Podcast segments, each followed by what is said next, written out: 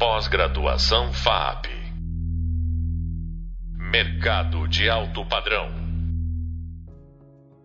Olá, sejam bem-vindos ao podcast da disciplina de Novos Modelos de Negócios. Eu sou o professor Anderson Luiz da Silva, graduado em Design, mestre em Comunicação e doutor em Design.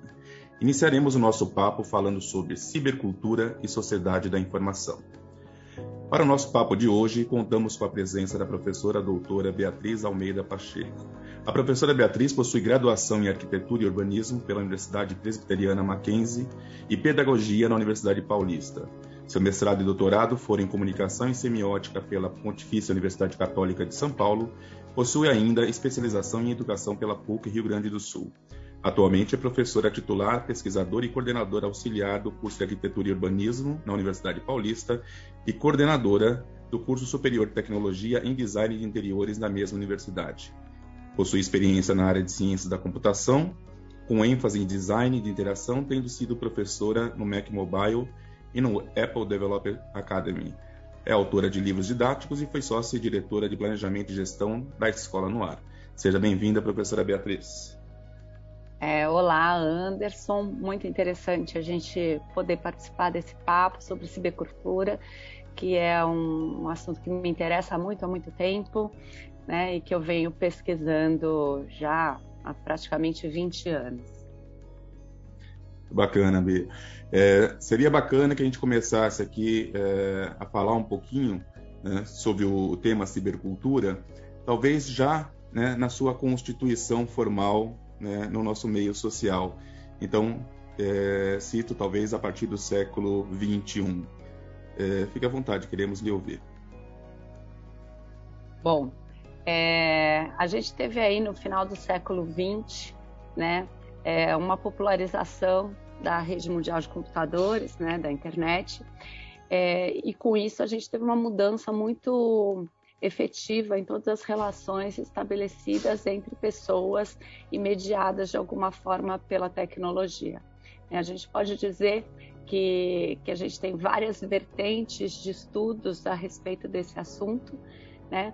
mas que basicamente a gente tem é, os, os apoiadores do uso irrestrito da tecnologia, por um lado, e os críticos desse mesmo uso, por outro. Né? Então, a pessoa que é, o, é um, um, ponto de vista mais otimista em relação a essa nossa é, nova forma de comunicação, de estabelecimento de relações de trabalho e etc.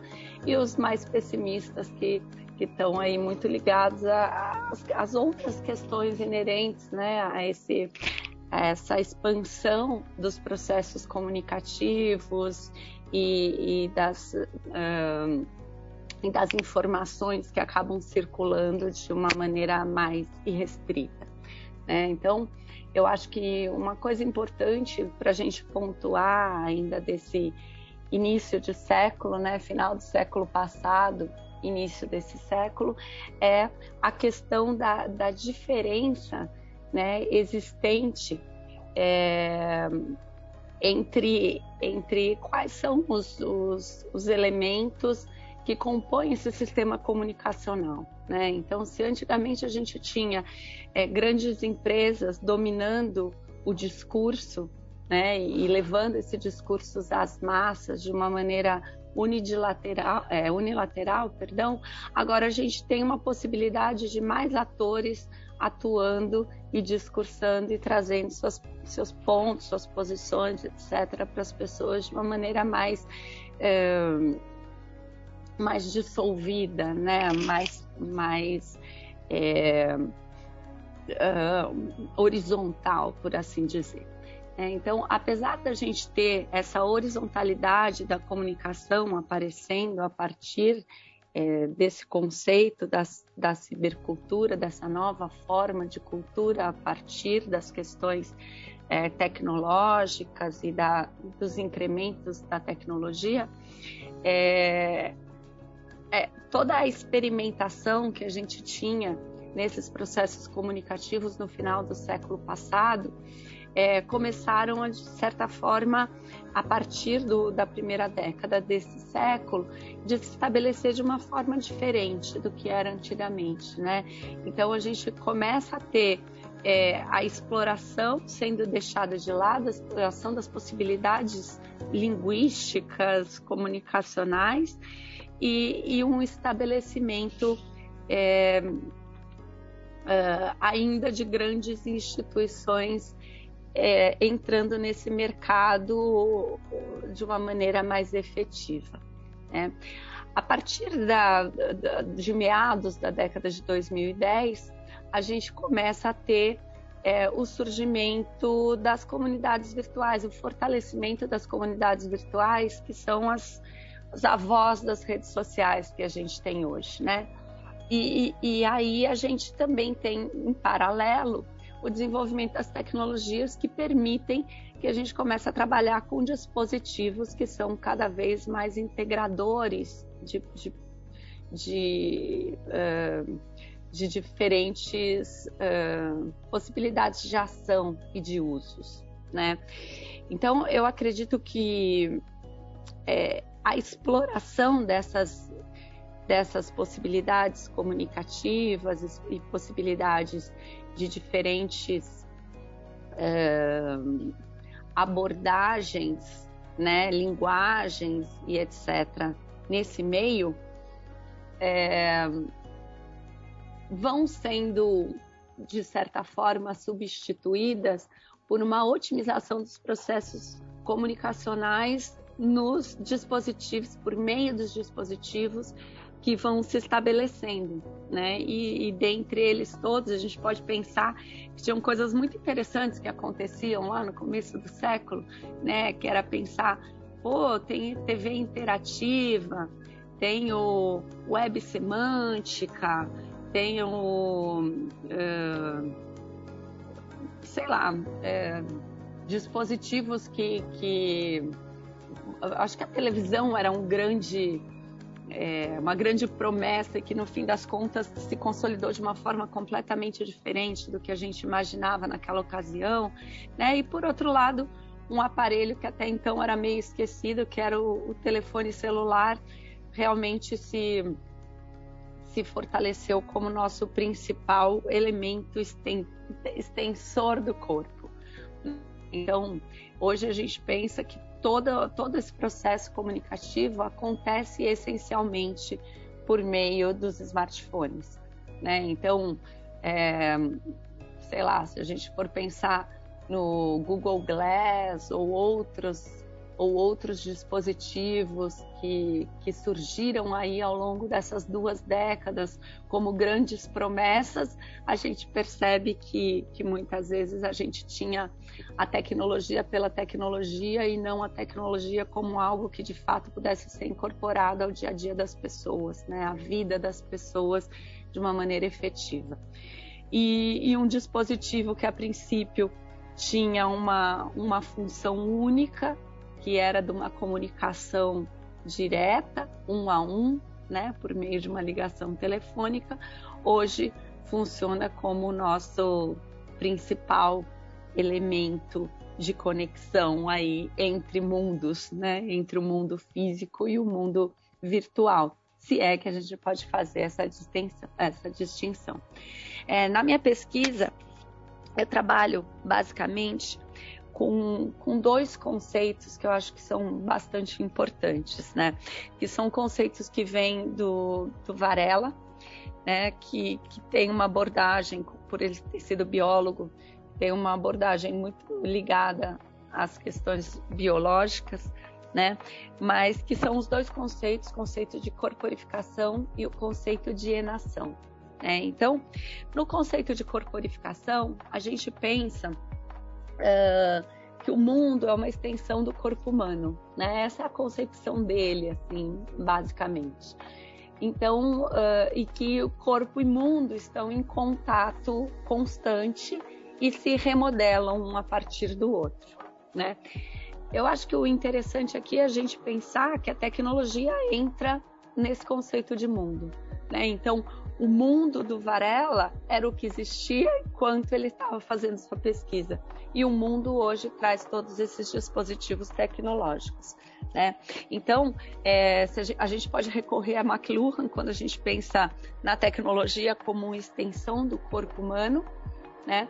Mas eu acho que a gente vai além. Quando a gente pensa no conceito de corporificação do Varela e, e, nessa ligação que a gente pode fazer essa questão tecnológica, a gente pensa na tecnologia como corpo humano e não como um objeto que estende o corpo, né? Mas como algo que de fato faz parte dele, né? A gente não consegue é, a, a, nossa forma de raciocinar hoje, né? Já, já diria o Pierre Levy, é, tem a ver muito com a questão dos suportes que a gente tem, né, da, do ferramental que a gente tem. Então, por exemplo, um raciocínio nosso, ah, quando a gente estava na escola, né, quem é mais ou menos na minha faixa etária, aí do, né, do, da segunda metade do século passado, é, quando a gente ia, ia estruturar né, um parágrafo, por exemplo, para escrever um texto ou algo do gênero, a nossa unidade de raciocínio né? Era um parágrafo, então a gente precisava efetivamente parar, entender aquele parágrafo inteiro e daí na sequência redigi-lo, né? Hoje a nossa unidade de raciocínio é uma palavra e olhe lá.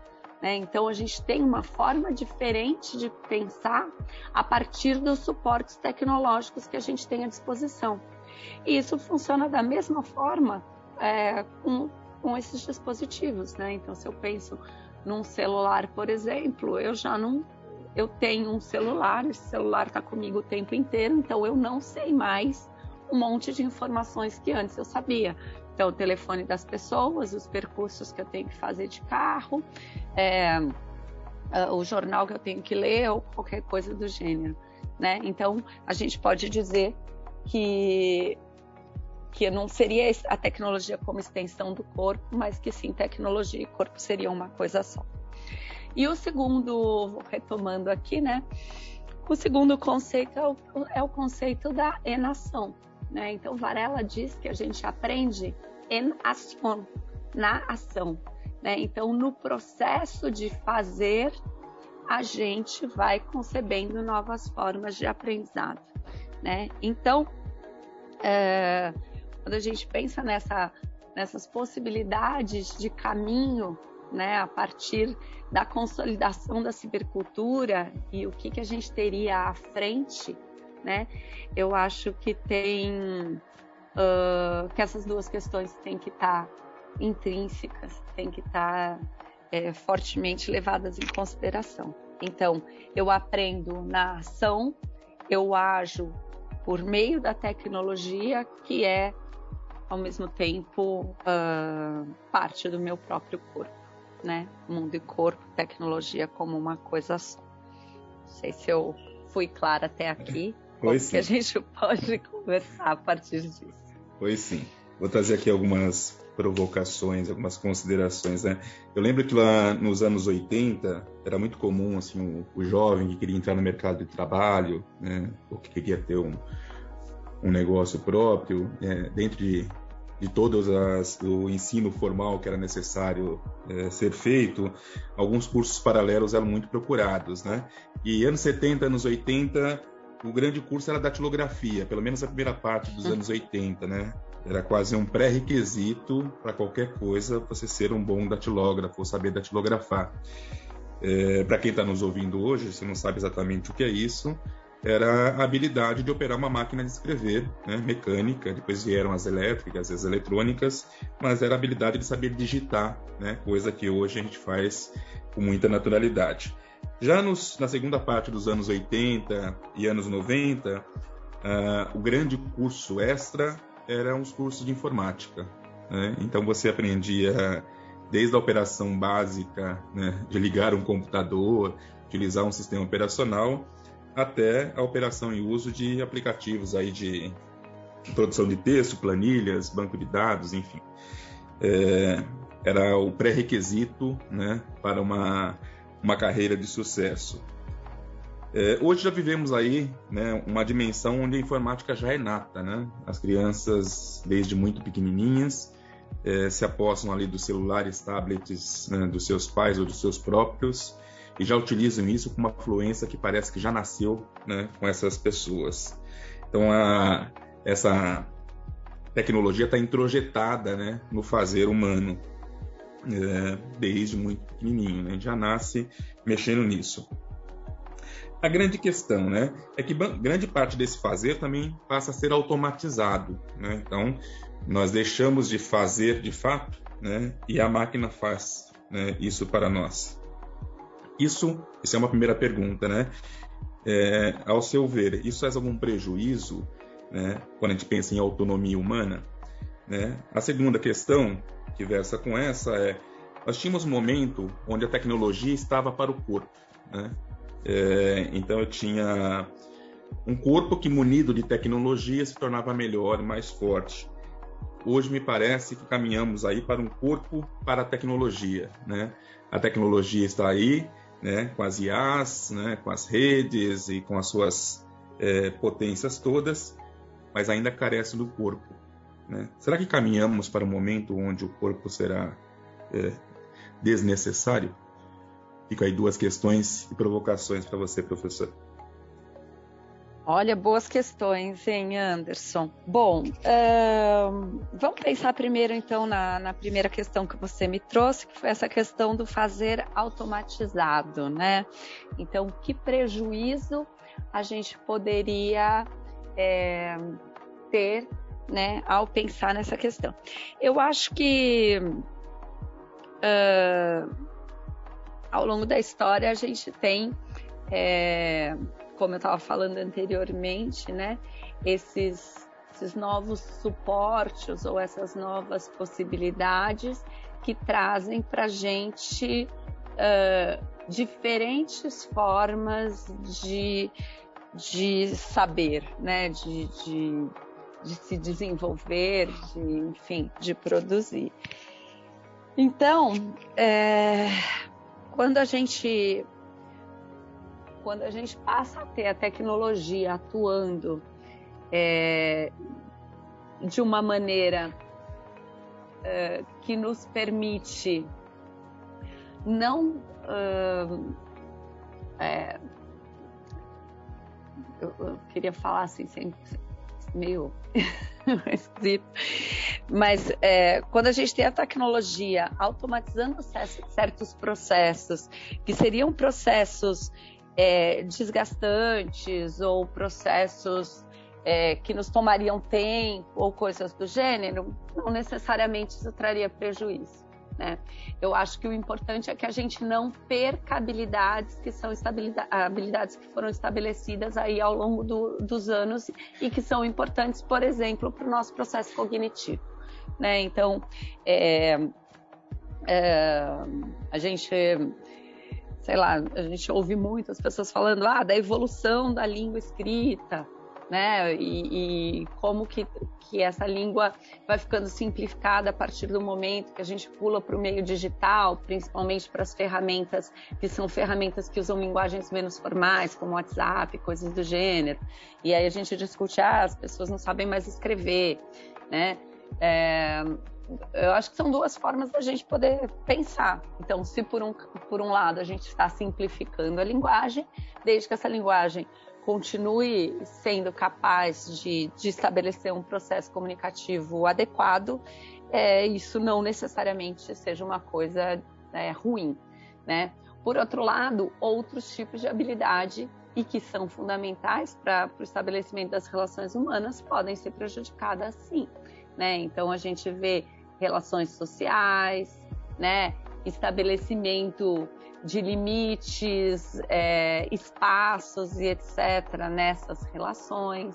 Né? Isso ficou muito claro, por exemplo, é, nesse aumento de violência que aconteceu nas escolas de ensino fundamental e médio nesse retorno pós-pandemia, né? Então as pessoas com dificuldades de lidar com as outras em sociedade porque estavam muito isoladas e, e protegidas né, por essa mediação tecnológica que foi fortemente incrementada aí ao longo desses dois últimos anos. Né? Uh, e a segunda questão né, da, da tecnologia para o corpo e, e, e aí como, como como é, a necessidade de haver o corpo, né? E, eu acho que, que sim, a gente, a gente tem é, que retomar essa importância do nosso corpo no meio físico, né? É, é, fortalecer relações e emoções mais ligadas é, ao mundo físico, porque a gente ainda tem nesse mundo virtual essa sensação uh, de, de, impunidade, né, de, de se trabalhar é, uh, expondo menos a nossa identidade de uma maneira mais anônima e etc. Né? Então, retomar é, essas ou voltar a incrementar essas relações que acontecem no mundo físico real, se é isso que eu posso se, eu, se é isso que eu posso falar, né? Eu acho que é muito importante para que a gente é, não perca essa humanidade. Bacana. Isso me lembrou muito uma, dois conceitos que parecem muito próximos, mas são bem distantes, né? Que são os conceitos de conexão e de vínculo. Né? Ah, enquanto as tecnologias informáticas né, permitem que sejamos conectados, não necessariamente elas é, nos tornam vinculados. Né? Aquele vínculo que a gente tem de amizade, aquele vínculo que a gente tem de admiração, aquele vínculo que a gente tem pelo núcleo familiar, é, esses vínculos vão ficando cada vez mais efêmeros é, em função tá, da conexão massiva. Então, talvez, né, para a gente poder reassumir as rédeas né, e ter as tecnologias todas ao nosso dispor como ferramentas que potencializem o nosso fazer e não que nos submetam, né, a, mesmo que de forma implícita, né, às vontades delas, é, nós precisamos ter em mente que estar conectado não é estar vinculado e que precisamos, né, ao longo da vida e ao longo da nossa vida profissional também, né, porque nós estamos falando aqui numa disciplina de novos modelos de negócios, de relação com outros para outros, é, criar e construir esses vínculos. É, e só um último ponto para a gente encaminhar para o final da nossa fala, né? Você falou bastante de comunicação no início, falou um pouco agora da simplificação da linguagem, né? É, e eu trago uma questão: será que simplificar a linguagem não acaba implicando também na simplificação do sentido? É, será que a gente não está substituindo, né, gradativamente, sem perceber, a comunicação, a nossa capacidade comunicativa, né, por uma, pela uma dimensão somente informativa, uma sociedade de manchetes, de memes, enfim. É, então, muito rapidamente, né, para a gente poder conduzir para o nosso final. Sim, acredito que sim. É, cada vez mais a gente tem uma quantidade de informações é, rápida, né? E uma discussão e um raciocínio em cima disso é, mais raso. Então, acredito que esse seja um cuidado muito grande que a gente tenha que tomar. Eu fico aqui como última dica desse nosso papo, né? A necessidade de se trabalhar as dimensões amplas, né? que estão impressas ali na comunicação, né, na relação comum com outros e na criação de vínculos, é, muito mais do que meras conexões. Professora Beatriz, agradeço muito a sua presença nesse nosso papo. É, encaminhamos agora para o encerramento. Então, finalizamos aqui o nosso podcast da, da disciplina de novos modelos de negócio. É, desejo que o conteúdo tenha sido inspirador e que vocês possam é, fazer uso do que aqui foi posto nas, é, nas suas proposições de negócio, de trabalho a partir de então. Nos vemos no próximo. Até lá. Pós-graduação FAP Mercado de alto padrão.